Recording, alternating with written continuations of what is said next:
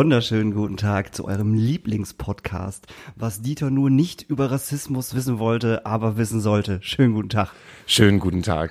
Das war also die Einladung, auf die ich war lange die Einladung, die vorbereitet ich haben wollte, weil Dieter nur es halt einfach wieder vollkommen verkackt und versaut hat. Habe ich nicht mitbekommen, was. Hast du nicht mitbekommen? Äh, er hat in seiner, in seiner Fernsehsendung äh, über ein Buch gesprochen, äh, was weiße Menschen nicht über Rassismus hören wollen, aber wissen sollten. Und er hat dieses, äh, dieses Buch für sich selber als, äh, als Rassismus befunden. Also er fühlt sich als weißer Mann dadurch rassistisch angegriffen. Also er vereint alle Privilegien Ja, genau. eines weißen Mitteleuropäers und fühlt sich von einem Buch angegriffen, das heißt, was weiße Männer über Rassismus wissen sollten. Und das hat halt eine, eine, äh, eine Frau geschrieben, die aus Köln kommt und er hat es halt aber auch so dargestellt, äh, als wäre es ein amerikanisches Buch. Also er hat sich da überhaupt nicht mit befasst, kein Stück. Als wäre es ein amerikanisches Buch und dieses Buch wäre in Amerika halt der absolute Renner, weißt du? So. Und äh, wegen solcher linken Kackpropaganda äh, wären halt auch die Linken daran schuld, dass zum Beispiel Donald Trump überhaupt an die Macht gekommen ist und so ein Scheiß. Das Buch ist in den USA nicht mal rausgekommen. Dieter Nuhr ist halt so der dümmste Mensch, den es gibt. Das darf man echt so sagen. Dieter Nuhr disqualifiziert sich seit Jahren mit jeder Aussage, die er macht. Das ist Wahnsinn. Ich fand ihn früher tatsächlich mal witzig. Er hat ja auch die Grünen mitgegründet. Er hat die Grünen mitgegründet, vollkommen richtig, richtig. Aber ich glaube, davon ist er mittlerweile so weit entfernt, äh, wie wir beide, weiß ich nicht, vom Goldfischglas oder von der Katze. Ich wollte nur mal kurz sagen, ich möchte gerne, dass wir aufhören, die, die Gold, das Goldfischglas und die Katze zu dissen. Echt? Warum? Pff, Weiß ich nicht. Äh, Finde ich nicht. Ich habe jetzt schon wieder Bilder gesehen äh, und das wird auch gleich unser Gast vielleicht bestätigen können, den wir haben. Äh, ich habe jetzt schon wieder Bilder aus der Schanze gesehen von der Katze, wo da halt irgendwie 50 Menschen vorstehen. Ja, weil die Katze jetzt nämlich auch äh, äh, keine Getränke mehr verkauft, sondern äh, die gehen mit in den äh, Lebensmittelausschank. Katzenfutter. Das war im Übrigen unser Gast. ähm, ja, äh, aber trotzdem ist das ja kein Grund, dass da 50 Leute stehen. Das ist ja einfach wieder so dieses Ding. So, ne? So, das, das Beispiel, das freundlich und kompetent macht einen Kiosk auf und die Leute können dorthin gehen. Wenn ihr also zum freundlich und kompetent gehen wollt am Munzburg Center und euch ein Getränk holen wollt, könnt ihr das machen. Immer samstags. Von 14, nee, gar nicht wahr. Doch, von 14, glaube ich, bis, bis 18 oder 19 Uhr könnt ihr, könnt ihr euch da Getränke abholen. Die Leute gehen dahin, bestellen sich, weiß ich nicht, ein Jackie Cola oder sowas, kriegen das und hauen halt wieder ab. Oder ein Bier und bleiben aber nicht da stehen. Und warum kriegt es die Katze verschissen noch mal nicht hin, ihre Leute von ihrem scheiß Laden wegzukriegen? Ich bashe die Katze so lange, bis die nicht mehr dumm sind. Das ist meine Aufgabe. Dieses und nächstes Jahr. Okay, alles klar. Wir machen Merchandise davon. Wir bashen der Boah, wie geil wäre das denn? Wir bashen die Katze so lange, bis sie nicht mehr dumm sind. Und ich begrüße euch alle. Es ist Sonntag. Wir befinden uns hier im Vogelnest der Hebebühne. Ähm, für euch ist es Donnerstag. Wir haben Astra Colada Zeit. Äh, Daniel hat sich auf jeden Fall schon mal kurz aufgeregt. Wir haben heute auch einen wunderbaren Gast, den wir eingeladen haben. Gerade wenn es Der halt, sich auch aufregt. der sich auch aufregt. Ähm, gerade wenn es halt ne alte weiße Männer regen sich über Rassismus aus. Wir haben Weiße Cis-Männer. haben wir jemand da sozusagen ein Kiez-Urgestein. Kann man das so sagen? Meine Damen und Herren, äh, Der sieht gar nicht aus wie Conny Littmann. Böse. Böse Unterstellung. die meisten Leute kennen ihn nur unter Alban. Das stimmt. Hast Alban, moin, hast du euch einen Nachnamen? Vielleicht. Coco. Coco? Ja. Alban Coco? Ja. Mit Q? Mit Q wie Queen, ja. Siehst du, hier, guck mal. Er kann das, du nicht. Gib dir Mühe, bitte. Warum sollte man Alban Coco kennen, wenn man auf dem Kiez ist? Und warum kennen dich eigentlich im Prinzip alle? Jeder kennt Alban. Das und, stimmt. Und jeder weiß halt auch, äh, wann er Alban kennengelernt hat. Du bist halt einfach ein, weiß ich nicht, wie wie kann man das denn sagen? Ein, du bist einfach da. Leider. Warum kenne ich die Leute? Oh, weiß ich selber nicht, muss ich ehrlich sagen. Vielleicht, weil sie alle am Pöbel oder sowas. Kann sein, weil sie am Pöbel äh, da darauf stehen oder. Also bin, hab ich, ja mittlerweile bin ich seit 30 da auf dem Kiez, daher geht das, äh, auf Kiez kennt man fast. Aber wenn man äh, bei jeder Veranstaltung, Konzerten immer dabei ist, man kommt immer in Gespräch und so verbreitet das wie ein Virus. Wie lange bist du auf dem das Kiez? An- Wie bitte? Wie lange bist du auf dem Kiez? 30, Jahre. ja. 30 Jahre? Ja. Krass. Womit hast du denn angefangen? Am Anfang war das so, ich habe es im Grundschule angefangen, Anfang 90er. 92, 91, weiß ich nicht, ein Disc-Jockey. Und dann irgendwann bin ich dann in einem Rockcafé, Geschäftsführung übernommen. Und dann Im alten Rockcafé, alten oder? Rock, ganz alten Rockcafé. Das war auf der großen Große Freiheit. Freiheit, ja, 36. Ja. Ach, das war auf der großen Freiheit Große damals? Freiheit, dahinter auf, ja. Da, wo früher das Tag war, ja. Ah, okay. Siehst Da du, hinten, ja, das, ja. Das wusste ich gar nicht. Ich dachte, der wäre immer auf der Ecke da hinten gewesen, ne? Wo, wo er jetzt, oder wo es ja war. damals war es so zwölf, kannst du nicht wissen. Wenn ich jetzt gerade kurz nachrechne, stimmt sogar. Circa. Das ist, er hat vollkommen recht. Vor 30 Jahren wäre ich zwölf gewesen. Wo kommst du denn normalerweise her? Äh, ich komme aus Albanien, Tirana. Tirana. Und was hat dich nach Deutschland gezogen? Äh, bin damals geflüchtet. Äh, politische Verfolgung, ja. Das war ein paar Diktatur da, Kommunismus. Da bin ich da rausgeflüchtet. Okay. Das Land äh, stand damals in Kommunismus, in kommunistischer Regierung. Okay. Also du bist halt aus Albanien geflüchtet aufgrund der politischen Lage. Politische Lage, ja. Und wie bist du darauf gekommen, nach Hamburg, St. Pauli zu kommen? Also Das war irgendwie eine Art, ja, Zufall kann man nicht nennen. Man wollte dann damals, man war so verzweifelt, man wollte so weit weg von das Land fliehen, so weit wie möglich, weiter im Norden, weg von diesem Ort des Geschehens. warst du denn damals schon DJ? Nee, nee, ich habe ich hab komplett was anderes gemacht. Ich habe da damals äh, in der Heimat äh, Musik studiert, Mandoline, Instrument. Zehn Jahre lang, ja, da war ich. Du hast Mandoline studiert? Ja klar, folklorische Musik, Und du kannst auch immer noch- immer noch spielen? lang. Wie bitte? Du kannst ja immer noch spielen? Nee, seit, äh, seit äh, ne, ne Zwischenfall damals äh, im Kommunismus, da habe ich gesagt, ich fasse keine Musikinstrument mehr. Okay. Das war eine bösartige Nummer. Ähm, darf ich fragen, was das war? Das war das, das war das ein Konzert vor allem ähm, ähm, Offizieren da, ähm, Offizieren. Und die Spannung war so extrem und man hat mit leeren Magen da gespielt und äh, es gab nachher eine Schlägerei, warum man eine falsche Note da gespielt, nicht von mir, sondern von einem meiner Mitmusikern und wurden verprügelt direkt vor meinen Augen. Und ich habe gesagt, da mache ich nie wieder Musik. Das war der Anschlagpunkt. Also ihr musstet, ihr musstet im Endeffekt, ich, ich nenne es jetzt einfach mal vor dem Regime spielen. voll, sozusagen. voll Regime Ja. spielen. Da waren über so 1000 Offiziere da oder Okay. irgendwas sowas ähnliches, ja. Da war so eine folklorische Nacht. Ja. Und da Und die haben euch echt so auf die Finger ge Genau, auf die geguckt, Finger sozusagen. geguckt, ist mal von beiden Seiten auf der Bühne und dann äh, einer von den, den, den ähm, der Philharmoniker, der hat einen Fehler gemacht, Ja. da hat zwei Noten falsch und direkt in der Show wurde er richtig fast totgeschlagen. Ach, Quatsch. Wie konnte das passieren? Ja, ja, es, es war erbärmlich und beängstlich. Und da habe ich gesagt, okay, das, es hat sich bei mir im Kopf so Ja. extrem geprä- geprägt, dass ich gesagt habe, scheiß drauf. Und dann habe das ein bisschen, habe da weiter wieder mit Musik weiter verfolgt. Ne? Interesse war da, aber Ja. irgendwie Instrumente in der Hand zu fassen, da war ein bisschen. Weil es ist ja ein bisschen noch mehr, da wurden dann äh, mit so einer Mandoline auf ihn geschlagen und es war richtig brutal. Es war ekelhaft. War das auch, war das auch so der, der ausschlaggebende Punkt, dass du geflüchtet bist? Also nee, einer, nee, eine, von- naja, das gehört alles, das gesamte Ja. kom, kom, äh, komplett, äh, äh, das ganze Situation war ein bisschen extrem. Mhm. Das heißt, es hat überhaupt äh, keine Rolle gespielt, ob du einfacher Mitarbeiter gewesen oder ein Dozent oder ein Arzt oder ein Musiker. Alle wurden gleich behandelt. Das heißt, Mhm. es war die Not, Not. Es war der Zeitpunkt, wo man gesagt hat, entweder man stirbt oder man haut ab. Mhm. Eins von beiden. Bist du alleine geflüchtet? Nee, mit meinem Bruder. Ah, stimmt. Äh, Arthur. Arthur, ja, mein Bruder zusammen, ja. Und wie seid ihr geflüchtet? Die sind über die deutsche Botschaft damals. Das war interessant. Das war das WM 90 da. Ausgerechnet eine Woche, eine, die Woche, wo äh, Finale Fußball-WM war.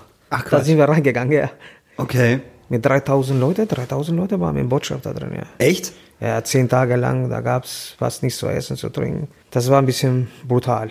Und die deutsche Botschaft hat euch sozusagen Da- aufgenommen. Ja, aufgenommen, aber da war kein Personal mehr da. Das war zu wenig Personal, Ja. weil die Situation war extrem. Okay. Und die Regierung, damalige Regierung, hat das alles geblockt, Mhm. hat äh, keine Hilfe reingelassen.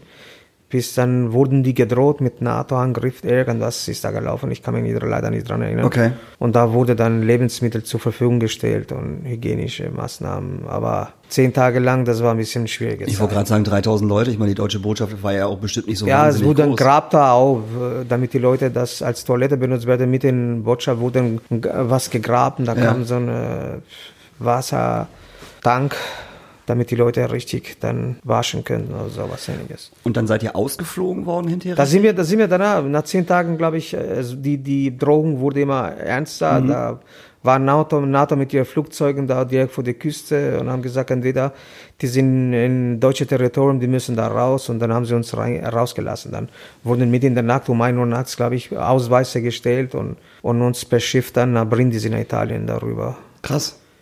Ja, das war heftig. Das war richtig heftig. Dann ist das, stell dir vor, dann äh, zehn Tage ohne Essen, ohne äh, Toilette zu gehen, dann Mhm. landest du auf ein Schiff und dann zuerst bekommst du äh, Essen, vernünftiges Essen. Ja, ja. Und dann das Schiff, dann kannst du dir vorstellen, dann kotzt du das wieder raus. das heißt, gerätst du in den Teufelskreis. Wann Ja. war das? Welches Jahr war das? 90, das war Juni. 90. Juni Okay. Äh, 16. Juni, kann ich mir sehr gut erinnern. Ja. Das war die Finale, das war Finale, glaube ich, damals, ja. Ja. Ja, da war ich acht Jahre. Wie alt warst du da? Da war ich, wie alt ich war, 20, 21. Dein Bruder ist älter oder jünger? Junge. Jünger. Das heißt, du warst 20. Wie, wie, wie jung war dein Bruder da? Also wie, wie, wie Der viel? war, der war äh, 13 Monate, ein Jahr jünger 19. Ah, okay. Also sind sozusagen so äh, ein, ein 20-Jähriger und ein 19-Jähriger auf der Flucht.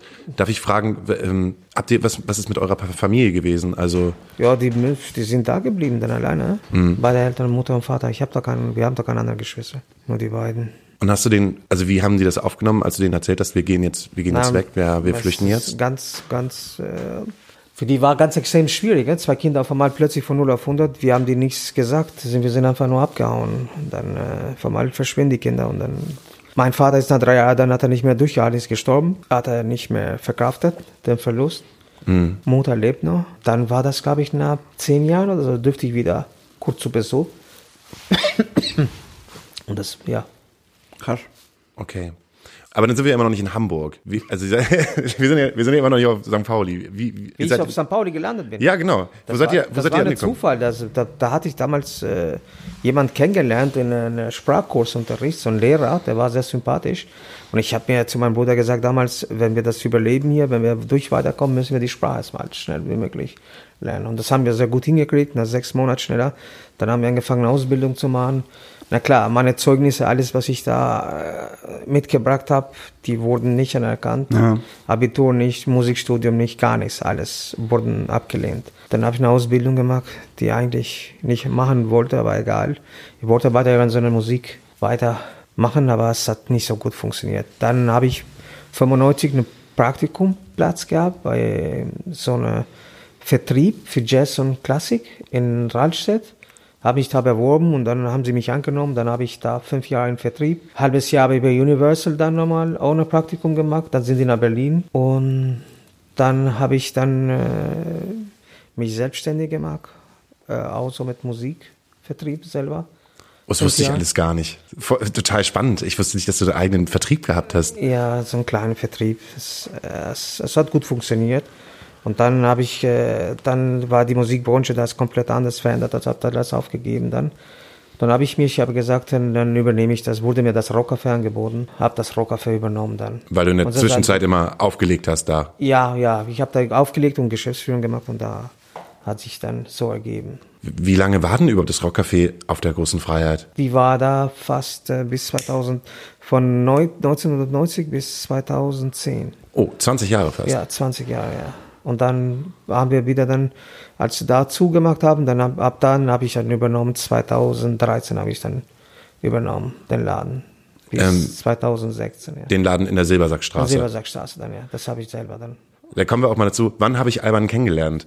Ähm, Stimmt, es war auf jeden Fall im Rockcafé und ich meine, es war, ich glaube, ich habe dich kennengelernt auf dem Reeperbahn Festival und da haben John Coffey bei dir gespielt. Richtig. Das ist, was, die haben auch ganz oft, die haben bei uns in der Astelstube gespielt, bei uns im kleinen Donners waren halt Freunde und ich glaube, da habe ich dich zum ersten Mal gesehen. Genau. Ich kann mich noch ganz, dran, äh, ganz genau dran erinnern, äh, und zwar bin ich äh, mit Knut Klausen von Mind of Music, Radio Promoter, äh, bin ich auf die Home Studio Geburtstagsfeier äh, bei euch gewesen. Ah. Stimmt. Mit Franz Plaza. Ja, ja, Dann die kleine Emily Roberts noch mit der Gitarre gespielt. gespielt, ja, mit, mit Antje Schumacher oder was. Und, und Norden, das war auch, glaube ich, oder Ja, Norden. Norden. Nörden oder Nörden. Nörden, Norden. Norden, ja, ja, ja. Nee, nicht, nicht Norden, die, die Metalband, sondern Nee, nee, Nörden. nee, ich weiß, die Hamburger Band. Äh, genau, das ist auch Hamburger Band, oder? Nee, es gibt, es gibt noch eine Berliner Band, Nerd, Nerd oder hießen die Nörden. Ähm, und die haben dann gespielt. Und ich habe Alban nur so, Knut meinte dann einfach so, ja, das ist Alban, der, der, der macht hier den Laden. Und Alban halt sofort so, komm mit an Tresen. Hat mir dann gleich irgendwie zwei oder drei kurzen Runden äh, ausgegeben. Und dann hast du mich mit in, in den Backstage genommen und dann hast du mir die Pläne gezeigt, wie du gerne das neue Rockcafé aufbauen wollen würdest. Und wir kannten uns halt überhaupt nicht. Und ich war total überfordert. Wieso, wir, wir, wir kennen uns doch gar nicht. Warum, warum machst du dich halt gerade total blank? Warum bist du halt gerade so open? Äh, warum zeigst du mir halt gerade die Pläne? Das war äh, okay, alles klar. Das ist, das ist also Alban. Und ähm, dann war es halt so, wenn halt Leute über dich gesprochen haben, immer dieses, äh, wenn einer in Hamburg äh, nicht auf der Gästeliste steht, aber trotzdem überall auf jedes Konzert kommt, dann ist das albern. Oder Tanscheid. Weil der geht nämlich einfach so durch, hat er mir mal erzählt. Das tue ich zum Beispiel nicht. Ja, ja, hat er mir mal erzählt. Oha. Du bist so im Metal verbunden, oder? Warum? warum Ja, es hat sich so ergeben. Äh, was heißt, ähm, ich höre selber auch zwisch- äh, Metal auch zwischendurch, nicht immer.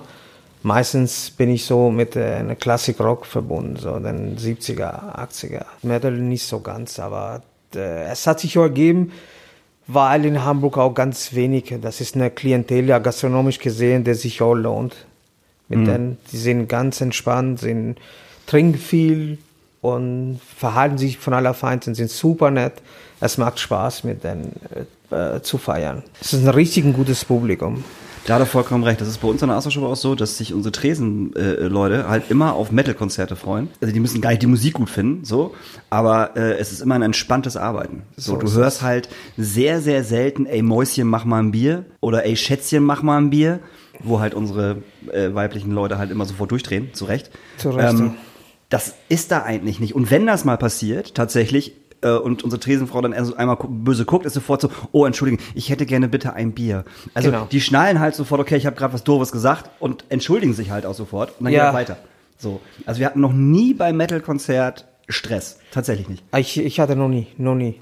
Absolut nicht. Wir hatten es ein paar Mal bei Metal-Konzerten, dass wir Leute rausschicken mussten, weil die halt äh, tatsächlich so ein bisschen, ich sag mal, äh, Nazi-Band-Merch anhatten. Das ist ja auch so, vor allem so Death Metal, Black Metal ist es ja schwierig auseinanderzuhalten.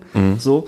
Und das hatten wir ein paar Mal, äh, aber selbst da war es total entspannt, denen das zu sagen. Ey, sorry, mit dem Shirt kommst du hier halt nicht rein. Und dann haben wir gesagt, okay, alles klar, dann zieh ich das jetzt aus. Und ich gehe jetzt zum Merch, kauf mir ein neues T-Shirt und zieh das an. Ja. So, weißt du? Okay, alles klar, do it. So. Weil die meisten, glaub, wissen auch einfach gar nicht, was sie da anhaben. Das glaube ich nämlich, dass die, dass die meisten jüngeren Metal-Leute einfach überhaupt keine Ahnung haben und einfach denken, Bursum ist halt eine geile Band und das Shirt sieht halt so geil aus und das kriegt man ja halt auch so selten. Zieh ich das mal an. Nee, ist halt Kackehase. Kannst du halt nicht machen. ist halt nicht cool. Aber es gab halt nie Stress. So, das fand ich immer ganz gut. Nein, noch nie. Es ist ein sehr entspanntes Publikum. Und so ist es entstanden. Dann habe ich gedacht, okay, äh, geschäftlich gesehen macht Sinn. Es kommen nicht mehr Einnahmen, als wenn ich jetzt eine Indie-Pop da oder eine Singer-Songwriter habe die ganze Zeit in ihren äh, Tonic lutschen oder äh, äh, eine Apfelschorle oder eine, Apfel, eine Weinschorle den ganzen Abend und trotzdem tun, als würden sie Kultur kennen. Genau so, das haben sie auch leider Gottes mit Aselschaukel, das habe ich äh, alles äh, erlebt, dass sie den Laden auch kaputt gehauen haben. Einen Imbiss äh, neben dem Kiosk gekauft und äh, dann äh, kostenlosen Konzert da in Aselschaukel. Ach, Hasenschaukel. Hasenschaukel war auch in der Silbersackstraße, Also, ne? Hasenschaukel waren Nachbarn und sind auch, beide Tanja und Anja sind gute Freunde von mir. So liebe Menschen gewesen. So liebe Menschen Ja. und das ist für mich einer, einer der schönsten Laden, was ich Absolut. äh, jemals Ja, gesehen habe. absolut. Äh, Sehr, sehr, Konzerte. at, ein, sehr guten Personal, sehr netten Personal, eine tolle Atmosphäre. Beide Betreiber super. Nur das Publikum mochte ich leider nicht. Nicht Ja. alles, aber das Publikum war ein bisschen, oh ja, Körperverletzung. Ja. Dass man eine Künstlerin einen Hut da 20 Cent wirft und gleichzeitig tut als Musik-Kulturkenner, das ist erbärmlich. Ja. Das habe ich öfter erlebt, das wurde von Künstlerseite öfter gesagt, hey Alban, guck mal, egal wo die kamen, aus USA, Neuseeland, England, guck mal Alban, was ich heute verdient habe. Ich gehe mit 70 Euro, da haben zweieinhalb Stunden, drei Stunden sind mit 70 Euro, obwohl da im Laden war ausverkauft. Das, Im Naselschaukel war meistens so ein Hut.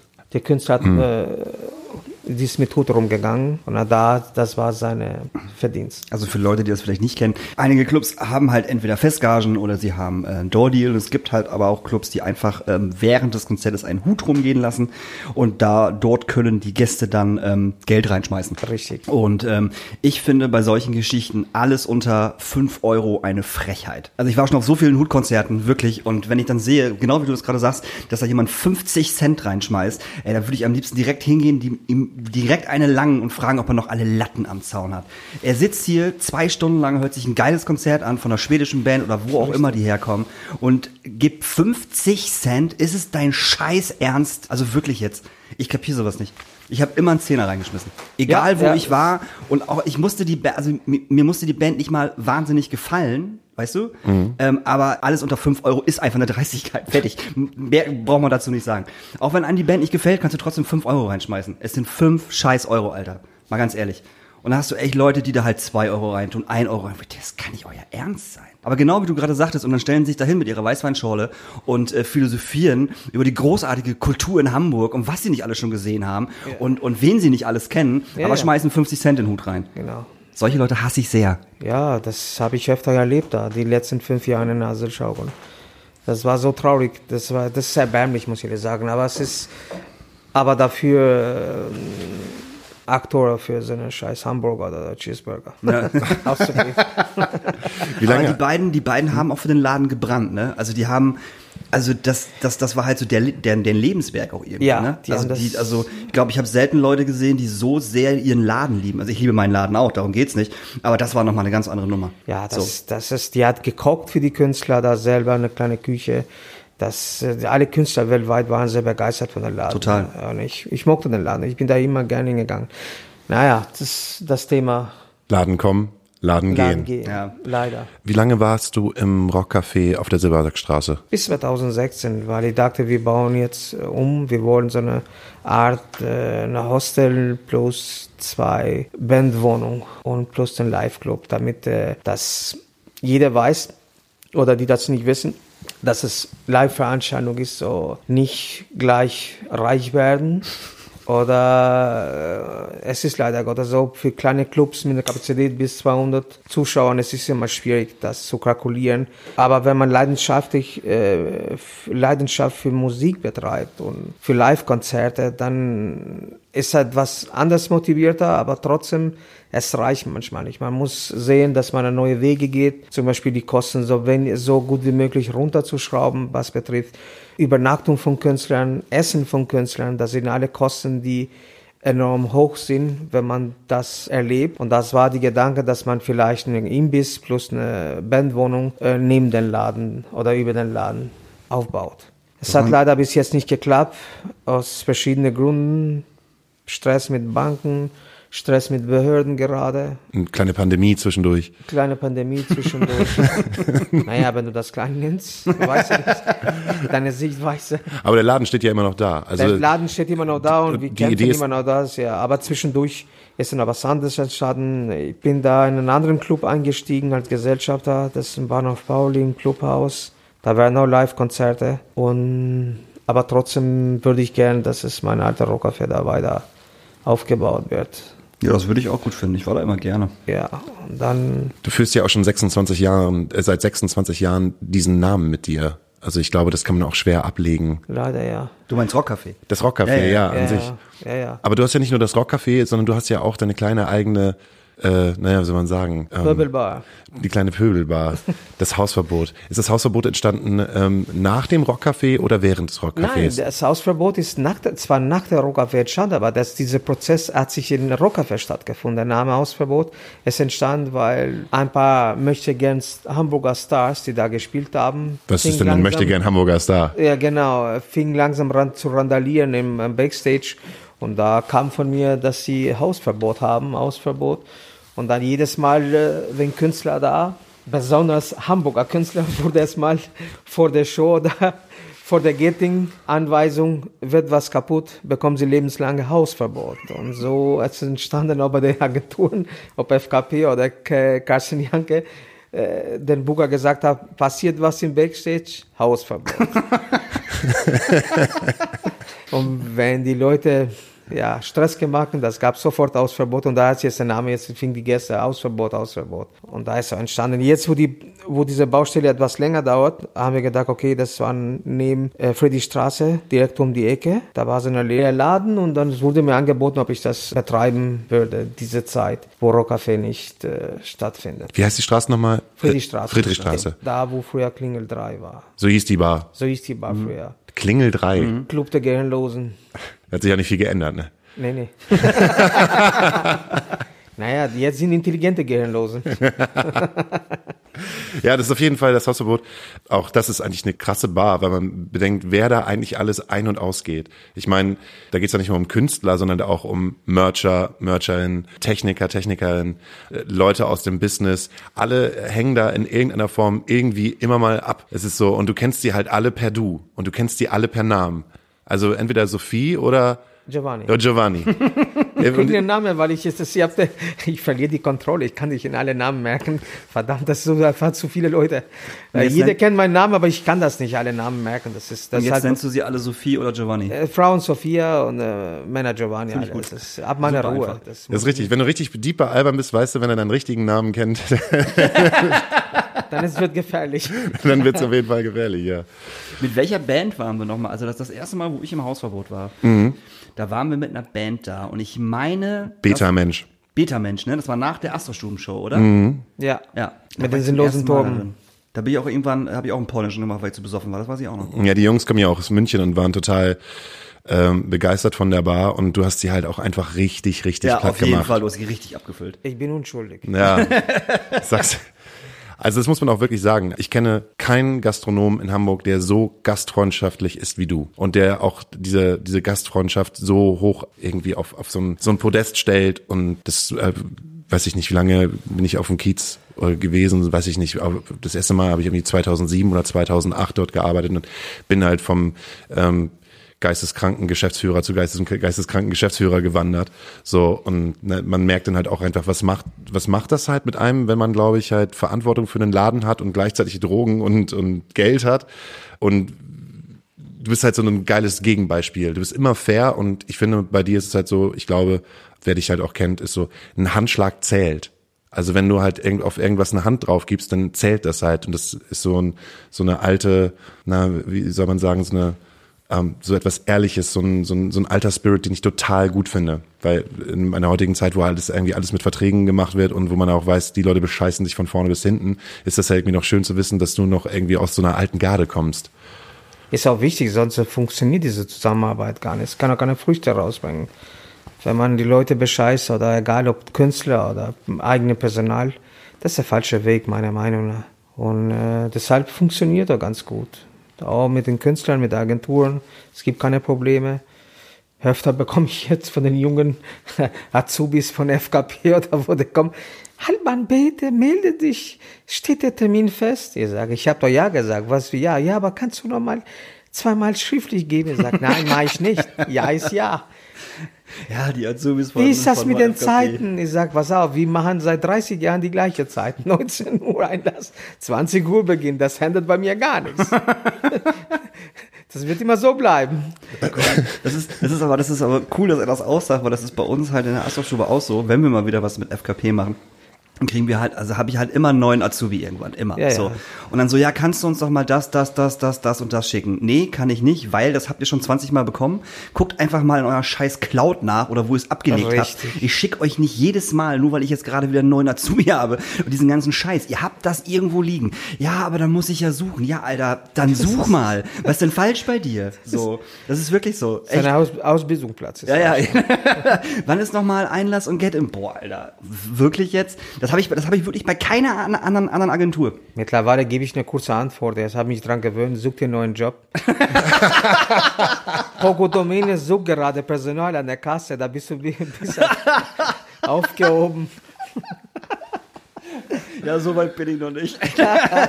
Aber da komme ich bestimmt noch hin. Ja, das ist auch Oh, doch die ja. andere Seite von dir, dass die Leute auch erstmal überhaupt gar nicht wissen, wie sie darauf reagieren sollen, weil du auch teilweise für manche echt ein Arschloch bist. Also die kennen das dann halt nicht, dass man halt auch so miteinander reden kann und das gar nicht böse meint. Meint er das jetzt ernst? Hat er mich jetzt gerade ehrlich beleidigt? Ja, er hat dich ehrlich beleidigt, aber er meint es nicht so. So, ihr Lieben, wir machen mal eine kurze Pause. Man muss politisch sein immer. Hast du was Schönes für unsere Playlist? Ähm, wenn ich was auf unsere Playlist draufpacken würde für die Pause, dann würde es äh, von äh, Daughter Young sein. Okay, und ich wünsche mir von äh, Uncle Ho, I don't care if you like me. Oh, wie Kennst du noch Uncle Ho, Wie romantisch hier. Ja, wow, kennst, bin kennst, ich kennst? Uncle Ho? ey? Kennst du nicht? Du, du, du guckst, als würdest du sie nicht kennen. Doch, ich äh, habe sie auf dem ersten Hurricane gesehen, auf dem Nein. ich gewesen bin. Doch, äh, 1999 haben die im Zelt auf dem Hurricane gespielt und äh, es war halt so eine Delta-Radio-Band, äh, I Don't Care If You Like Me. Haben, glaube ich, halt einen Ho- Hit gehabt, zwei Alben rausgebracht und Ja, dann... die hatten drei Hits. na gut. Drei Hits hatten sie. Drei Hits Und hatten einer davon ist I Don't Care If You Like Auf Me. jeden Fall, ja, ja. Okay. Ähm, äh, willst du den Song auf unsere Playlist drauf wünschen? Was ist, ein, was ist ein Musiktipp von dir? Oder ein All-Time-Favorite. Ich bin total überfordert gerade. So mit Musikwünschen habe ich irgendwie jetzt gerade. Was ist dein All-Time Favorite? Wenn du sagst, das ist ein wahnsinns guter Song, immer noch. Oha. Es gibt viele eigentlich, aber keine Ahnung jetzt. Oh. Mir fällt gerade nichts ein, muss ich ehrlich sagen.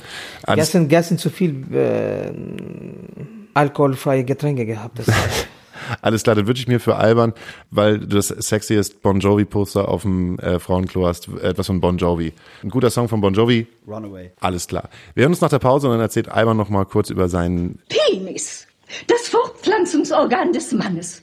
Auch bekannt als Hosenwurm, Schwengel oder Würstchen? Will jemand von euch noch ein Würstchen? Dad, was ist denn das? Keine Ahnung, Johnny, aber der hat große, mächtige. Nüsse! Heiße gesalzene Nüsse! Wer will noch ein paar? Oh, ein mächtiger. Also mein Mann sagt dazu immer, Einäugiges Monster, also herbei, Leute, und bestaunt das einäugige Monster! Hey, was ist das? Sieht aus wie ein mächtiger. Woody? Woody Harrelson? Könnte ich ein Autogramm haben? Ja, kein Problem. Oh mein Gott, sehen Sie das Ding da? Unglaublich groß. Also ich kenne größere, das ist... Dieter nur. Schön, willkommen zurück. Äh, wir wissen, dass du ein großer Fan von ihm bist. Ja, das stimmt. Äh, äh, Ganz ehrlich, ganz, also früher fand ich Dieter nur tatsächlich mal witzig. ich bin gar nicht up to date. Ich, ich, ich glaube, ich, ich weiß, wer Dieter Nuhr ist, aber ich, äh, ich verfolge keine Comedians. Früher fand ich auch Bon Jovi witzig. Hast du mal gesehen, wie, wie der jetzt aussieht? Hast du das neue ACDC-Album schon gehört? Das neue ACDC-Album, nein. Ich habe es gerade auf der Fahrt gehört. Und? Es ist ein ACDC-Album. Es ist halt ein ACDC-Album, es ist halt hemsärmeliger Rock. So, es ist halt, man, man kann es halt nicht scheiße finden. Also, weißt du, du, du hörst die Songs und denkst so, ja, es ist halt ACDC. Und jeder Song hört sich auch gleich an und jeder Song hört sich auch gleich an wie die anderen Alben davor. Aber man kann es halt nicht scheiße finden, weil es ist halt scheiße, es ist immer noch ACDC. Die Aussage höre ich von vielen. Die finden alle geil und gleichzeitig ja, es ist- Ja, du machst dann auch irgendwann halt einfach nur noch ein Album, um ein Album zu machen, glaube ich, in der, in der Größe. Ja, wahrscheinlich. Immerhin hat Dieter, Dieter nur äh, stattdessen ge- f- verändert. ACDC nicht. Da hat er recht, stimmt. Ja. Es ist von, von Pazifist zum Faschist geworden. Stimmt, da gibt's gerade ganz viele, die halt sich da entschieden haben, in diese Richtung du, zu äh, gehen. Der Wendler ist auch wieder weg, ne? Also der ist auch wieder bei Telegram. Ja, hat er gesagt. Ja, hat er- ist er, äh, oh, der hat einen richtig guten Spruch gemacht. Und zwar, Telegram ist, als wenn man als äh, DDR-Bürger Westfernsehen guckt. Das ist sein neuer Post Auf Telegram oder auf Instagram? auf Instagram. Also der geht auf jeden Fall äh, am 16. Am 16.11. ist der Wendler live auf, auf Instagram. Ist es am 16.? Am 16. ja. Okay. Und äh, Er hat, ja, er, hat ja, er hat ja eine Abstimmung gemacht, ne? Äh, wollt ihr, dass ich nochmal auf Instagram live gehe? So, 27 Prozent haben Ja gesagt und äh, die anderen Prozent haben Nein 73 gesagt. haben sie Nein gesagt. Ja, genau. Und dann nächster Tag, anderer Post. Ihr habt's nicht, äh, äh, ihr habt abgestimmt, dr- 30.000 Stimmen irgendwie. Ich gehe nochmal online. Ich so, Alter, was? Die Leute wollen dich nicht sehen. Bist du doof? Hast du irgendwas mit mit mit mit, mit Prozentrechnung nicht ganz kapiert oder was? Du Vollidiot. Und Oh. gestern haben sie auch alle wieder ziemlich rumgeheult. Ne? In Frankfurt war ja große äh, Querdenker-Demo. Und äh, 2000 ähm, Gegendemonstranten, also gegen diese Querdenker-Demo, wurden erstmal wieder schön mit dem Wasserwerfer weggeprügelt. Ist ja klar, eine Antifa-Fahne, da ist, da hast ja sofort einen Wasserwerfer dabei. Aber man muss auch sagen, ein bisschen hat die Polizei auch auf die Querdenker rum, äh, äh, rumgesprüht. Das erste Mal. wie ist es eigentlich mit dir? Warum bist du noch kein Querdenker, Alban? Ich? Ja. Ich bin alles. Ach, äh, wa- warum ich kein äh, Querdenker bin? Ja, ich meine, ähm, du bist ja halt hart betroffen gerade jetzt von dieser Pandemie. Man kann es ja nicht anders sagen. Das wäre jetzt sozusagen diese Einleitung. Du bist Clubbesitzer, Live-Veranstalter. Wie geht's dir eigentlich jetzt gerade in der jetzigen Situation? Also es ist halt klar, du hast nicht offen, aber wie gehst du damit um? Mir geht's genauso wie den anderen äh, Clubbetreiber oder anderen Veranstalter. Die Situation ist für uns alle ähm, sehr deprimierend.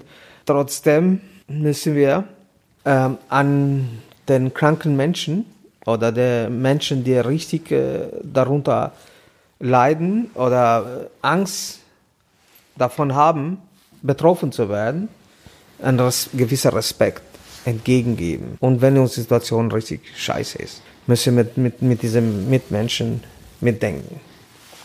Es bringt nicht jetzt äh, irgendeine, mal wieder Theorien auf, auf, auf dem Feld zu schmeißen, das machen die da oben genug. Und diese Unsicherheit, die von oben kommt, die überträgt langsam, glaube ich, auch in den anderen, anderen Bereichen des Lebens. Ob das Verkäufer, ob Veranstalter oder Tourleiter oder Studiomusiker, egal wer das ist. Die Angst ist da. Hältst du dich mit einer Förderung über Wasser oder wie schaffst du das? Ähm die Förderung, die Förderung, ja, das ist also dieses äh, Hilfe, die, die, äh, die gilt nur eine, ein, eigentlich nur für Personal, ist alles in Kurzarbeit, die Hilfe gilt nur für äh, Miete und Nebenkosten.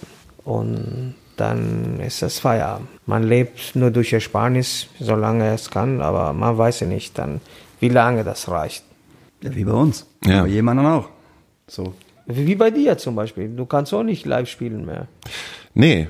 Die Situation ist für uns alle ist, äh, richtig skurril und erbärmlich. Also trotzdem gehe ich halt nicht auf die Straße und reiß den Leuten die Maske runter und sag, Ihr Schlafschafe, ihr Schlafschafe. Seid ihr alle doof. Nee, es ist halt einfach das so, es ist einfach so, wie es ist und man muss halt irgendwie mit, mit klarkommen und sich seine Wege suchen, wie man irgendwie damit umgeht. Es ist halt einfach, es ist halt, haben, so ja, einfach es ist halt einfach Pause. Es ist halt einfach Zivildienst. Es ist so ein bisschen, als wenn man, es ist so ein bisschen, man, man weiß so halt so in, vielleicht in 15 Monaten oder jetzt im besten Falle geht es im April wieder los, weil, was denkt ihr? Ich glaube nicht, dass wir im November die Restaurants oder dass die Bars halt wieder im November aufmachen dürfen. nee, Dezember, du? wieder aufmachen Ich denke dürfen. mal, dass Dezember auf jeden Fall alles noch wieder dicht gemacht wird. Und, ähm, oder was, was, was jetzt dicht gemacht wird, es bleibt halt dicht, auf jeden Fall. So, weil wir wollen ja alle ein schönes Weihnachten haben, ne? Das sagt, das sagen sie ja immer alle. Wir müssen, wir müssen uns jetzt ja alle anstrengen, damit wir alle ein schönes Weihnachten haben. Und das finde ich halt so traurig, dass, ähm, ähm, dass die Regierung gerade nichts anderes kann oder, oder, oder macht, als uns zu sagen, dass wir jetzt durchhalten müssen, damit wir halt Weihnachten haben. Es ist mir scheißegal, ob ich Weihnachten habe, Alter. So ist das. Das ist so, bisschen macht, macht was langfristiges, was, was, was, was, was uns hilft und nicht äh, uns jede Woche sagen, wir müssen uns jetzt zusammenreißen, ähm, damit wir Weihnachten haben, Alter. Weihnachten interessiert mich nicht. Sorry, aber dann sehe ich meine Eltern oder meine Großeltern halt Weihnachten nicht. Dann sehe ich sie halt im Februar oder im März, wenn es halt wieder losgehen kann. Was soll dieses ganze Weihnachtsgelaber? Das ist so ein Hinhalten, finde ich. Und das finde ich ein bisschen schade. Sehe ich genauso. Es ist so Projekt, äh, ich weiß nicht, ich sehe das halt so, so zielorientiert, projektorientiert, wo sich Menschen, also so Weihnachten ist so ein Punkt, wo ich glaube, die meisten Menschen halt wissen, was es bedeutet und wann das ist und man kann so zielgerichtet darauf hinarbeiten, vielleicht. also aber einfach das so als, ja als nix. nächste Hürde.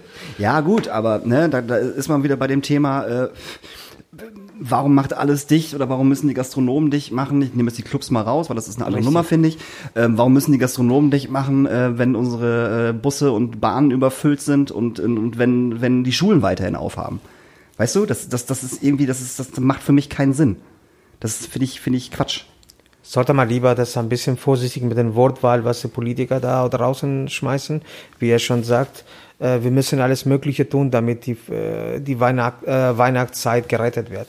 Das ist ein bisschen, meiner Meinung nach, ein bisschen dämlich. Da Ja. musste man sagen, wir müssen alles tun, damit wieder die Gastronomie wieder funktioniert. Damit sie eine Chance äh, die Gastronomen weiter nicht auf die Richtung Pleite zu gehen, sondern äh, wird das als erste, wir müssen alles tun, damit die Weihnachtsfeier stattfindet. Das ist ein bisschen, ja, naja.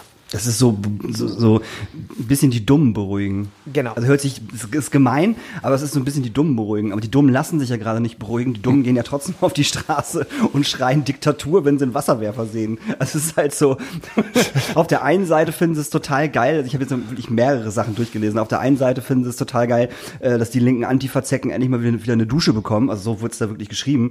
Und auf der anderen Seite schreien sie aber rum Diktatur, wenn, wenn sie selber vom Wasserwerfer angegriffen werden. Und dann frage ich mich so, seid ihr eigentlich total geisteskrank? Ihr könnt nicht auf der einen Seite sagen, nee, das finden wir geil, wenn die dreckigen Antifa-Wichser endlich mal einen Wasserwerfer abkriegen und geduscht werden. Aber wenn, äh, weiß ich nicht, Martha mit Heinz auf der Querdenker-Demo keinen Abstand hält und keine Maske aufhat und einen Wasserwerfer sehen und Diktatur schreien, das ist, dann- das ist also okay, oder was? Und währenddessen Polonaise tanzen. Ja, genau. Und wenn sie Polonaise tanzen. Hast du dieses Video gesehen, wo sie, also wirklich Polonaise, also das kannst du dir gar nicht vorstellen. Diese dummen Hackfressen, die ich da gesehen habe. Ehrlich Da jetzt? sind, da sind Dieter Nur, äh, Dieter Nur Fanclub. ja, wahrscheinlich. Hat Dieter Hildmann, Wendler und Dieter Nuhr. Pass auf, Dieter Nuhr macht auch bald einen eigenen Instagram, äh, einen eigenen Telegram-Kanal auf. Bestimmt. Also ist Dieter nur der Nächste, von dem wir glauben, dass der sich nach Nee, glaube ich nicht. Ich glaube, der ist einfach nur ein bisschen, der ist einfach nur alt. Der, Der ist ist einfach nur alt. verzweifelt, der hat schon lange, glaube ich, keine, keinen Sex gehabt, gehe ich davon aus. Das darfst du hier alles sagen, wir haben eine Placid. Ja, ja, wir genau. dürfen, wir also dürfen ficken kann fick- man sagen. ficken, kacken. Ja. Apropos kacken, hast du die letzte Fest- und Flauschi-Folge oder die letzten Fest- und Flauschi-Folgen gehört? Ähm, mit dem äh, ins Bett kacken. Ja. Ja.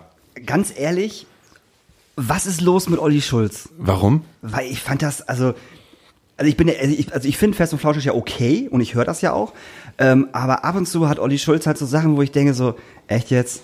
Also wirklich, also das ist, also, verstehe ich halt nicht. Das ist so, wenn man sich in der Öffentlichkeit preisgibt mit seinem ganzen Ich, dann gibt's halt Sachen, die halt wahrscheinlich auch anecken und das wird so bei dir und bei mir halt genauso sein, wenn Menschen länger unseren Podcast hören, Ja. dann dass sie sich mal fragen, was ist eigentlich los mit Daniel Hüttmann? Ja, das frage das frag ich, mich- das frage ich mich ja sogar, sogar, sogar schon So. morgens, wenn ich aufstehe. Bleiben wir weiter bei, bei der Pandemie, bleiben wir weiter bei einem lustigen Thema, bleiben wir weiter bei der Pandemie, bleiben wir weiter bei unserem Gast. Es gibt ja auch eine tolle Sache, die du halt gerade gemacht hast, beziehungsweise du halt gerade machst. Überall schreien die Leute nach Ingwer-Schnaps, nach deinem Ingwer-Schnaps. Wie, ist- wie, ist, wie ist das denn passiert? Warum Das machst du denn jetzt auf einmal auch eine eigene, eine Genau. eigene Likör auf? Das ist vielleicht eine Art Verzweiflung vielleicht. Man versucht man ein bisschen, nee, Spaß beiseite. Der ist entstanden vor zwei Jahren. Irgendwann abends haben wir mir gedacht, ich habe keine Lust mehr, diesen scheiß Tomatensaft einer einer reinzuziehen. Diese Mexikaner, der geht mir auf den Keks. Genauso wie diese Zahnpasta da, diese Zahnspülmittel. Berliner Luft. Berlin, Berliner Luft, aber die heißen. Das sind widerliche, ich meine, seit 30 Jahren habe ich noch nie so widerliche Scheiß getrunken. Aber egal, ist, wir haben sehr viele Patienten, die da draufstehen. Vielleicht, weil es einen Euro kostet, keine Ahnung, billige Chemiekacke. Und dann äh, habe ich mir gedacht, okay, da muss ja irgendwas, vielleicht noch was anderes vielleicht. Vielleicht nur was Gesundes im Sinne den Patienten. Und da habe ich gedacht, okay, Mama, was mit Ingwer? Und ähm, so ist es entstanden. Aber ich habe meine Gäste probieren lassen und das, die fanden das ganz lecker. Äh, beim Konzerten im Bahnhof Pauli auch genauso, Künstler. So sich das ergeben. Und dann habe ich gedacht, okay, da muss man raus, wenn die alle das mögen. Ich sag, dann muss ich etwas in Produktion gehen. Und so ist das entstanden. Wie, wieso St. Ginger? Also wieso der Name St. Ginger? Ich wusste nicht. Wir haben gesagt mit irgendwas St. Pauli, St. St. Pauli, St. Ginger, Heilige Ingwer, keine Ahnung. Kommt von St. Anger, weißt du, von Metallica. Es gibt, es gibt, nein, es gibt wirklich eine Insel ähm, in Ka- Karibik, da ist wirklich St. Ginger. Okay. Das habe ich zu spät aber herausgefunden. Wieso Das habe hast ich du nicht Angst? geglaubt. Das hat jemand einen Link geschickt. Ich sage, was? Das gibt wirklich eine Insel, da heißt St. Ginger. Nicht, dass sie dich nicht verklagen und Namensrechte einfordern. Mag der nicht. Können wir tauschen, St. Ginger mit der Insel. Nehme ich den Insel. Dann habe ich endlich euch Patienten weg. Halt los. Ja, und hast, und hast eine Insel. Ja, aber es Dann hole ich euch alles da, dann machen wir da. Also wirklich krass. Also ähm, allein Ja, aber es dieses Jahr. funktioniert diese- gerade ganz gut. Ach nee, also du hast ja gerade gesagt, auch Schrödingers, ne? Überall sind die Flaschen und überall fragen die Leute halt auch. Ne, wir haben im Schrödingers, ich meine, da steht der Chef halt noch selbst, du hast ja selber im, im Schrödingers ab und zu mal halt eine Verkostung ausgegeben und die Leute reißen dir das ja irgendwie aus den Händen und wollen es halt haben. Gerade ist aber ja wirklich, das ist, äh, das, keine Ahnung, vielleicht habt ihr Nerv von Leuten, vielleicht entwickelt sich was Neues da, da draußen, wo wir selber nicht mehr wissen. Man versucht immer was Neues in Gastronomie, irgendwas raus. Wo kann man die denn kaufen? Bei dir? Bei, bei mir und bei Poco Domene. Weil, wenn du ein Sofa kaufst, kriegst du sofort- ab, kriegst du sofort eine Flasche Genau, dazu. abgelaufene Abteilung. Oh, sie haben aber ein, haben ein sehr hässliches Sofa bei, bei Poco Domäne gekauft. Hier haben sie nur eine Flasche Schnaps, damit sie den Anblick ertragen. Ja, aber der Erstmal ist es online und über, über online oder über Facebook ist das macht am meisten Sinn. Und wir arbeiten daran. Es, es gibt ein paar Interessenten auch im Großhandel, eventuell bei Edeka demnächst Struve das äh, zu haben. weil man muss ja auch eigentlich dem normalen Hörer, der normale Hörer fragt, ja, warum kann ich das dann nicht bei mir im Edeka kaufen? Ja, ja. Warum gibt's das jetzt nicht hier in Der Hamburg Vertrieb mit ist mir? noch nicht so weit. Genau, der Vertrieb ist Ganz äh, einfach. Ja, Aber das kommt alles, Leute. ja. Aber es sieht gut aus, dass es äh, eventuell in zwei, drei Wochen, äh, dass es bei Edeka am, Re- auf, dem im Regal stattfindet. Ah, du machst das ja nicht mehr selber, oder? Du sitzt jetzt nicht mehr zusammen äh, im Hausverbot und Nein, presst, nein, presst den nein. Ingwer schnell. Nee, nee, nein, nein, die Zeiten sind vorbei. Das ist, Das wird, aber es ist, eine, es ist so, muss man ehrlich sagen, das sind, das ist, sind auch sehr, sehr hochwertige Zutaten da drin. Das ist Demeter irgendwo aus Peru, da sind auch Bio-Zitronen aus Spanien. Das andere dann ist es Made in Germany, Red Corn. Es ist nicht im Vertrieb, man kriegt es nicht beim Edeka, aber man kriegt es bei dir am Hausverbot. Und die Leute kaufen das auch. Ja. Die kommen halt vorbei und kaufen sich Die kaufen, halt kommen, die massenweise kommen vorbei, Flaschen. Ja. Ich gehe äh, meistens, meistens äh, äh, äh, Freitag und Samstag von 15 bis 18 Uhr bin ich im Laden und können Sie da Leute abholen. Das geht, das ist die Möglichkeit. Es ist, spart man die Versandkosten und können die auch Leute vielleicht vor Ort verkosten. Mhm. Eine Probe. Die dauert, die Oder dauert, zwei. Die, oder zwei, oder vielleicht drei. Aber bei fünf hören wir auf. Was hat sich eigentlich auf dem Kiez geändert? Wir haben ja am Anfang noch ähm, darüber gesprochen, wie lange du eigentlich schon auf dem Kiez bist und äh, darüber gesprochen, was für ein Klientel in deinen Laden kommt. Und gerade wenn es halt um dieses Thema Rock geht und äh, Oldschool, ähm, man, man hat überhaupt gar keine Anlaufstellen mehr, habe ich das Gefühl. Ich meine, wir hatten mal auch ein Headbangers Ballroom, das war mal vor Ort irgendwie auf dem Kiez.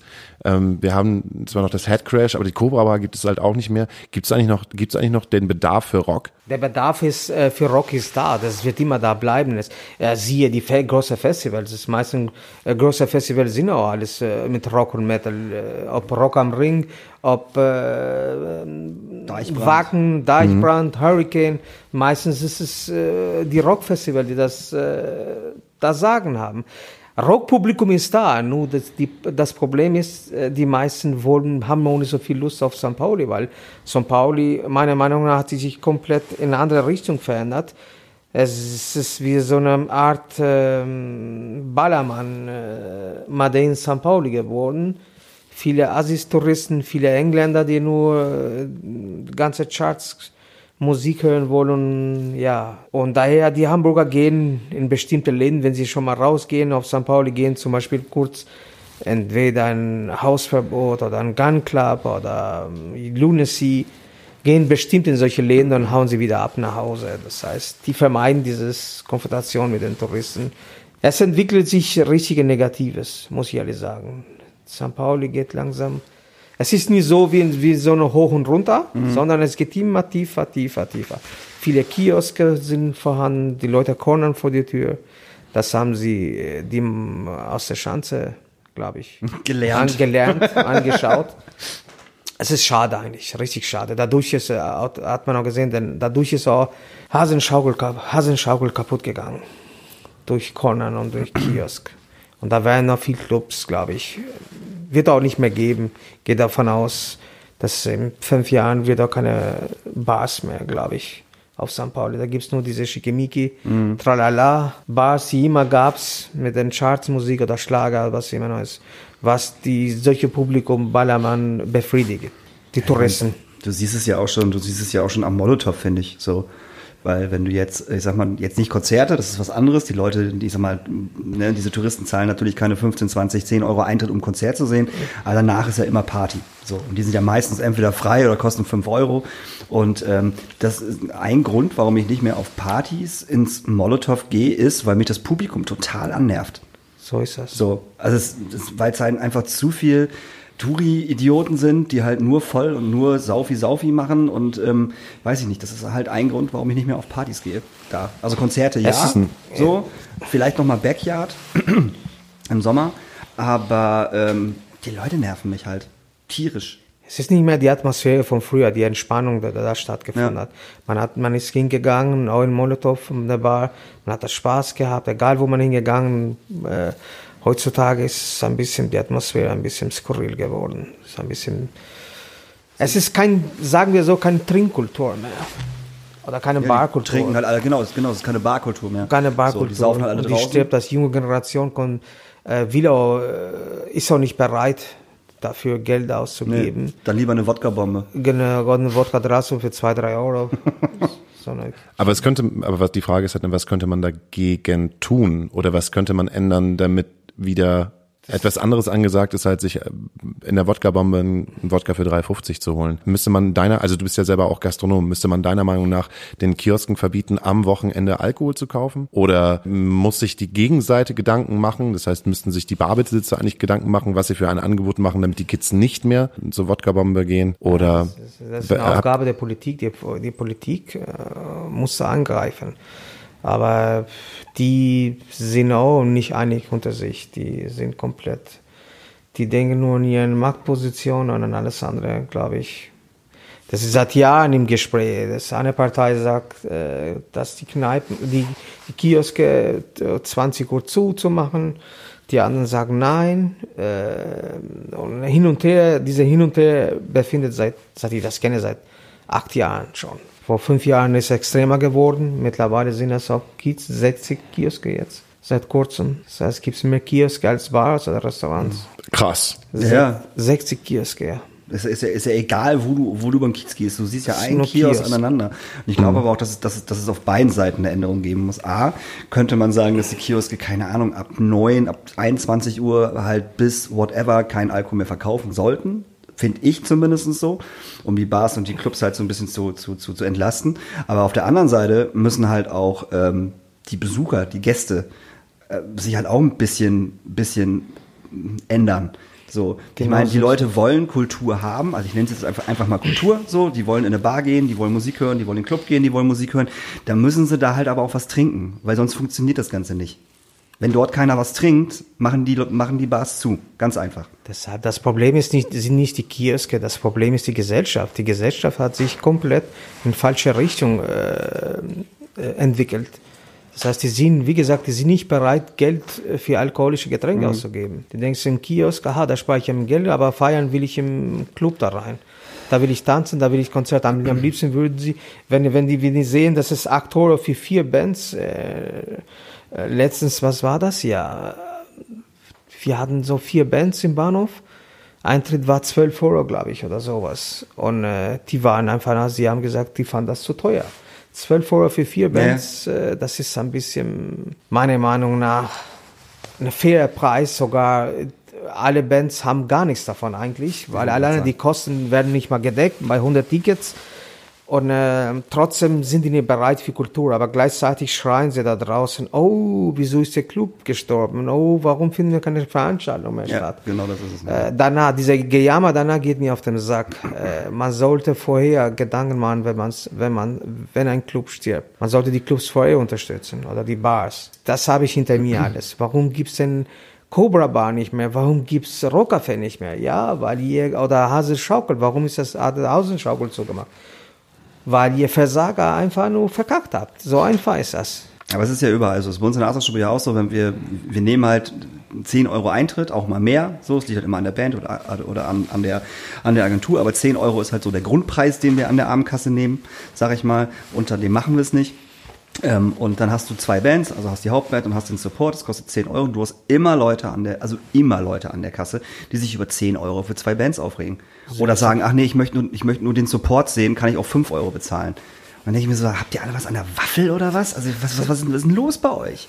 Was, was genau läuft falsch bei euch? Oder halt auch, was wir auch schon hatten, was wir immer unterbinden ist, ähm, klar, die Leute stehen vor der Astra-Stube, bevor sie äh, reingehen und trinken halt ein Bier vom Kiosk. So, völlig, völlig okay. Ne? Mache ich auch. Ähm, aber wir hatten schon Leute, die sich eine Kiste Bier geholt haben und sich dann vor die Astra-Stube mit einer Kiste Bier gestellt haben. Wo ich dann denke so, also irgendwas läuft bei euch grundsätzlich falsch. Aber das sind halt aber auch die Leute, die, die sich dann aufregen, dass der Club zumacht. Jetzt kann ich ja nicht mehr in die Astra-Stube gehen, weil die hat ja zu. Ja, die hat zu wegen Leuten wie dir. Genau so. So, die keine 10 Euro Eintritt zahlen wollen, die sich ihre verfickte Kiste Bier vom Kiosk holen und sich vor den Club stellen und dort eine Kiste Bier trinken. Genau aus dem Grund. Habt ihr das Gefühl, wenn diese Pandemie jetzt zu Ende ist, dass da ein reger Bedarf an Feiern ist, dass äh, auf einmal, dass man sagt, so bam, ähm, die Clubs sind wieder voll, weil die Leute wieder rausgehen dürfen. Nee, erfahrungsgemäß ist das so, wenn es nicht egal ist, es ist egal, ob, du, ob, ob eine Pandemie, ob da eine Pause von einem Club, eine Umbauphase, egal was es ist, oder ein Umzug von einem Club, Club von A zu B. Eine Pause zwischen ein halbes Jahr und ein Jahr ist meistens tödlich. Das heißt, du hast einen Verlust von mindestens 70 bis 80 Prozent deiner Stammgäste, weil der Mensch ist ein Gewöhnungstier. Das heißt, wenn er sich äh, bis jetzt ganze Zeit gewöhnt ist, jedes Wochenende in Nasserstube zu gehen. Und jetzt macht er Nasserstube wegen Umbau, zum Beispiel zu für eine Zeit lang oder durch die Epi äh, Epidemie. Dann geht er zu dem, der Kneipe da, wo er wohnt, in Wandsbeck oder am Barmbek, wo er ist. Dann geht er da, oh, dann trinke ich mir heute ein Bier, weil Nasserstube zu, trinke ich bei mir. Und jetzt merkt er, dass er die Kneipe nebenan auch eine gewisse Atmosphäre hat, wie in Asserstube oder der Betreiber ganz nett ist oder Personal, da er sich Mhm. wohlfühlt, sagt, warum soll ich mir den Weg jetzt zum Asserstube nehmen? Dann bleibe ich lieber hier. Dann gewöhnt der Mensch wieder eine neue Stelle, wo er sich genauso fühlt wie im Asserstube. Und das ist nicht gut. Aber das geht ja jetzt momentan halt gerade nicht mehr, weil die kleine Bar ja auch auf hat. Das Ja. heißt sozusagen, dass der Jein, Mensch ja eigentlich jein, nur Jein, die, die, jetzt gerade, aber eine Zeit, äh, Live-Clubs haben meistens geschlossen und die, viele, viele, viele Restaurants und Bars haben weiter funktioniert oder Kneipen Mhm. mit den Regeln, aber trotzdem haben sie funktioniert. Und das sehe ich, also von, äh, mit, die Geschichte kenne ich, deshalb erzähle ich das. Mit Rockcafé damals habe mindestens 70 Prozent der Gäste verloren. Weil sie, ja, ich gehe immer meistens bei dem Griechen um die Ecke, da habe ich ein Bierchen, Uso, was zu essen, ich gehe nicht mehr so öfter raus. Aber die waren jahrelang Stammgäste. Jedes Wochenende. Also das wird auf jeden Fall, wird halt wieder ein Aufbauthema werden. So, also wir, wenn, wenn wir wieder aufmachen dürfen, müssen wir die Astra-Stube fast wieder von, von, von vorne aufbauen. So ist es. So, und das Ding ist natürlich auch, wenn wenn es jetzt irgendwie, wir spinnen jetzt mal rum, weißt du? Wir sagen, okay, nächstes Jahr im äh, Ende April äh, ist dieser ganze Bums vorbei und äh, im Mai dürfen, dürfen die Clubs wieder aufmachen, regulär, ohne Abstand, weißt du? Vielleicht mit ein paar Hygienegeschichten, so Hände de- desinfizieren, so, aber wir dürfen wieder aufmachen, so. Und das sagen die uns, ach, weiß ich nicht, Anfang April. ja. So, wie soll ein Club April, äh, äh, Mai, Juni, Juli sowieso nicht, weil dann Sommer ist, äh, wie, wie, wie sollen wir buchen? Wir können gar nicht buchen. So. Also das, also allein das funktioniert ja schon nicht. Wir können uns ja keine Bands aus den Fingern saugen. Klar gibt es dann, wenn wieder getourt werden darf und wenn wieder Clubs aufhaben, wollen alle Bands auch spielen. Ja, logisch wollen die das. Aber du kannst doch kein Konzert aufziehen, in dem du zwei Wochen lang Promo machst zum Beispiel. Weißt du? Ja. Kriegst eine Anfrage, wir wollen in zwei Wochen spielen und du, und du denkst dir, okay, ich muss jetzt mein Programm voll kriegen in irgendeiner Art und Weise und dann machst du halt im, weiß nicht, im, im Mai 24 Konzerte. Von diesen 24 Konzerte laufen aber 20 vollkommen beschissen, weil keiner kommt. Weil man nicht in die Promotion reingehen Weil du nicht in die konnte. Promotion reingehen kannst. Also ich glaube, das wird, das wird äh, ziemlich hart und ziemlich, ziemlich heftig werden für kleinere Clubs, die gleichen Leute vorher, wie sie, wie sie vorher gekommen sind, zu ziehen. Ich glaube, das Molotow wird da, wird da eine Ausnahme sein auf jeden Fall. Und ein paar andere Clubs halt auch. Aber wir werden uns hier in Hamburg halt auch die Bands alle gegenseitig wegnehmen. Das muss man auch einfach mal ganz klar sagen. Wenn wir wieder dürfen, wie wir können, äh, werden alle Agenturen halt durchdrehen und halt nur Booking-Sachen raushauen. Und alle Hamburger Clubs werden sich alles schnappen, was nicht bei drei auf dem Baum ist. Hauptsache irgendwie Live-Musik. Ist Ja. vollkommen egal was. Hauptsache wir machen Live-Musik. So. Und national. Dazu, Und national, genau. Genau, aber dazu kommt das zweite Problem. Dann wird einfach viel zu viel. Und die Leute Ja, genau. wissen, die wissen nachher gar nichts mehr, wo, wo sie zuerst gehen sollen, wo das Geld geben. Ja. Dann wird das schon sortiert. Und dann hast du wieder ein Problem. Das ist ein Teufelskreis. Genau. Das heißt, es wird ganz, ganz schwierig wieder zu starten. Der Start wird bösartig. Ich weiß nicht, wie lange das dauert, aber pui. Ich brauche das ein, ein, um das zu erholen, gehe ich davon bei ein bis zwei Jahren, dass der Markt wieder etabliert dann, ne? wieder zurück zu den Anfang. Bin gespannt, wo Also die ich mache Reise mir, ich mach mir jetzt weniger Sorgen, dass ich, wenn, wenn, wenn dieses Ding vorbei ist und man wieder normal Konzerte machen kann, mache ich mir weniger Sorgen, dass ich keinen Job habe. Weißt du? Weil äh, auf Tour fahren äh, wird dann halt äh, passieren. So, und alle werden auf Tour fahren. Richtig. Alle werden, jeder wird auf Tour fahren. Ich glaube, es wird gar nicht so viel Tourleiter und Mercher und Techniker geben, wie es wie es Touren gibt. Und wenn es das gibt, äh, werden die ein ganzes Jahr auf Tour sein. Weißt du, die machen einen Monat das, dann fahren sie auf den Rastplatz, dann wird die ganze Bagage rausgeschmissen und dann nach einer halben Stunde kommt der nächste Nightliner und packt die ganze Bagage wieder ein und das geht dann ein ganzes Jahr. Weißt du? Das kann ich mir halt auch vorstellen. Also da mache ich mir tatsächlich gar nicht so wahnsinnig viel Sorgen, dass, dass ich irgendwie nicht mehr arbeiten kann. Aber äh, clubmäßig wird das auf jeden Fall eine ziemlich harte Nummer werden. Schwierig, ja. Absolut. Da muss man sich was einfallen lassen. Okay. Das ist ja super, dass wir alle in der Gastronomie und in der Veranstaltung tätig sind, weil das sieht alles ein bisschen schwarz aus, aber trotzdem bleibst du ja auch noch mit dabei, Alban, wirst ja auch noch weiter wahrscheinlich dieses Jahr in der Gastro tätig sein. Wenn du kein Gastronom wärst, was wärst denn du dann? Ich liebe Geschichte und Geografie, vielleicht ein Lehrer für Geografie und Geschichte. Das hätte ich gern gemacht. dann äh, bedanke ich mich ganz herzlich. Also erstens, wenn ihr ähm, den St. Ginger haben wollt, den könnt ihr online bestellen und ansonsten am Wochenende abholen, am äh, Freitag und Samstag zwischen 15 und 18 Uhr im Hausverbot. Und äh, äh, wenn ihr Lust habt, äh, generell und die Bars wieder aufhaben, dann geht doch mal im Hausverbot vorbei und äh, lasst euch von Alban bewirten. Oder Ähm, bepöbeln. Oder und bepöbeln. Also wenn er euch nicht bepöbelt, dann habt ihr irgendwas falsch gemacht. Auf jeden Fall. Dann mag er euch nicht. Dann solltet ihr besser auf jeden Fall Richtig, gehen. wenn ich Leute nicht pöbeln, dann sage ich, oha. Und ansonsten, äh, hast du noch einen Wunsch für unsere Playlist? Äh, ja, zwei. Ich wünsche mir einmal von äh, Ready Made All These Things und von Ready Made When I Grow Up. Ich habe Ready Made wieder für mich entdeckt. War, ist das und war das eine verfickt großartige Band. Hört euch das Album äh, It Doesn't Make Sense an. So, das ist, äh, das ist äh, ein schönes Emo-Indie-Album. Okay, ich wünsche mir noch von Tom York Hearing Damage und Alban wünscht sich Den Song bleibt gesund. Von den- Finger, Finger weg von äh, Dieter Nuhr. von Dieter Nuhr. Ja, und wir hören uns dann äh, nächste Woche. Wir hören uns dann nächste Woche wieder. Und Ein vielleicht, Wunder- und vielleicht haben wir dann schon ein paar News für euch. Weil der Hauke und ich, wir können aber ein bisschen teasern, oder? Ja, ja. Wir können ein bisschen teasern. Der Hauke und ich sind da, sind da was am Plan dran. Auf jeden Fall. Mit noch, mit noch anderen Menschen. Und es, Es sieht ist- gut aus. Genau, es geht um Bewegtbilder. Es geht um bewegte Melonen! Fette, saftige Melonen! Sind die auch fest und griffig? Na, was denken Sie denn? Was ist das denn? Sieht aus wie riesige. weiße, bewegte Männer. Tschüss, ihr Lieben.